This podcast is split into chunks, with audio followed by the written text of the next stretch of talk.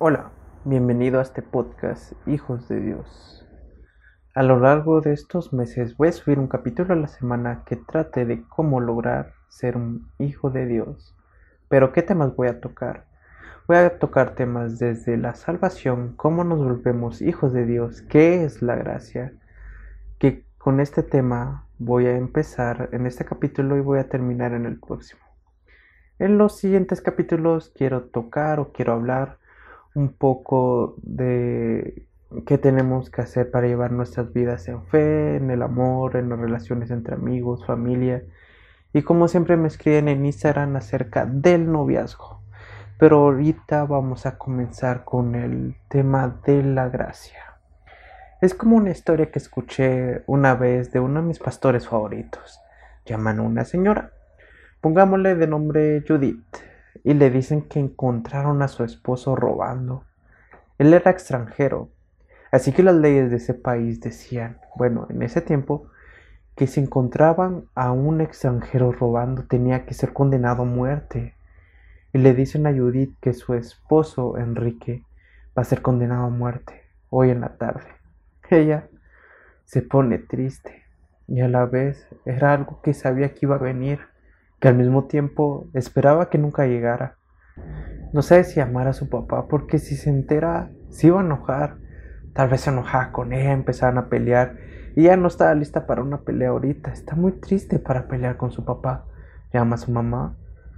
Pero su mamá siempre le dijo que no se casara con él, que estaban mal los caminos, que no iba a ser buen esposo, si no quería escucharlos, te lo dije de su mamá. No quería escuchar esos te lo dije.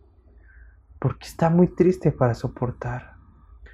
Entonces decide no llamar a sus padres cuando una vecina suya toca la puerta y le dice que escuchó la noticia y lo sentía, pero que había un consuelo. ¿Qué consuelo puede tener esta mujer? El amigo de su esposo John, el que lo llevó a robar, el que lo llevó a los malos caminos, a las drogas. Lo encontraron junto a, Enrique robando, y los dos iban a ser condenados juntos. Pero qué consuelo hay para esta mujer. El hombre que amó, el padre de su hijo, iba a morir hoy en la tarde. Entonces no le queda de otra que vestirse de negro e ir a despedirse de su esposo. Llegando, habían tres hombres en diferentes cruces. De un lado su esposo, en medio un desconocido en ese momento. Del otro lado el amigo de su esposo. Entonces John le grita al hombre en medio, si tú eres el Hijo de Dios, sácanos de aquí. Judith se enoja y en su mente piensa que toda su vida estuvo molestando a los demás. ¿Por qué no puede callarse ni siquiera antes de morir? Entonces su esposo grita, cállate, él es inocente, nosotros cometimos errores, lo merecemos, pero por favor no te olvides de mí cuando vayas al cielo. El hombre que jamás defendió a nadie, que creía que cada uno tenía que resolver sus problemas por sí solo, defendiendo a otro condenado a muerte. Y la mujer se sorprende y piensa, sé que en una cruz con el calor y la pérdida de sangre hacen que hablen incoherencias, pero no sabía que tan rápido. La cruz es el fin, no el momento de pedir promesas. Entonces, el hombre del medio dice, hoy tú y yo estaremos en el cielo.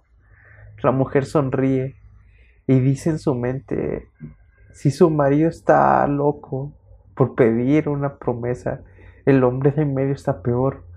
¿Cómo promete esas cosas en la cruz? Pero en ese momento mira a su esposo con una sonrisa que no había visto desde el día de su boda, desde el día que nació su hijo. Hace años no miraba esa sonrisa. Y es que la salvación vino a su vida. Jesús ganó en esa cruz. Pregunto, ¿a cuántos servicios fue este hombre? ¿A cuántos grupos fue este hombre? ¿A cuántos cuántas, oraciones de fe repitió este hombre, a cuántas escuelas dominicales fue. Cuando vayamos al cielo, vamos a encontrar al hombre que creyó en Jesús en una cruz, a ese ladrón que creyó en el último momento. Porque esto es la gracia, tener en el último momento la victoria creyendo en Jesús. Así que si tú no has recibido este regalo de la gracia, aún estás a tiempo. Pero solo con eso nos volvemos hijos de Dios. En el próximo capítulo te hablaré más acerca de esto, más acerca de la gracia, más acerca de cómo volverse un hijo de Dios. Espero te haya gustado. Hasta luego y gracias por regalarme estos minutos de tu atención.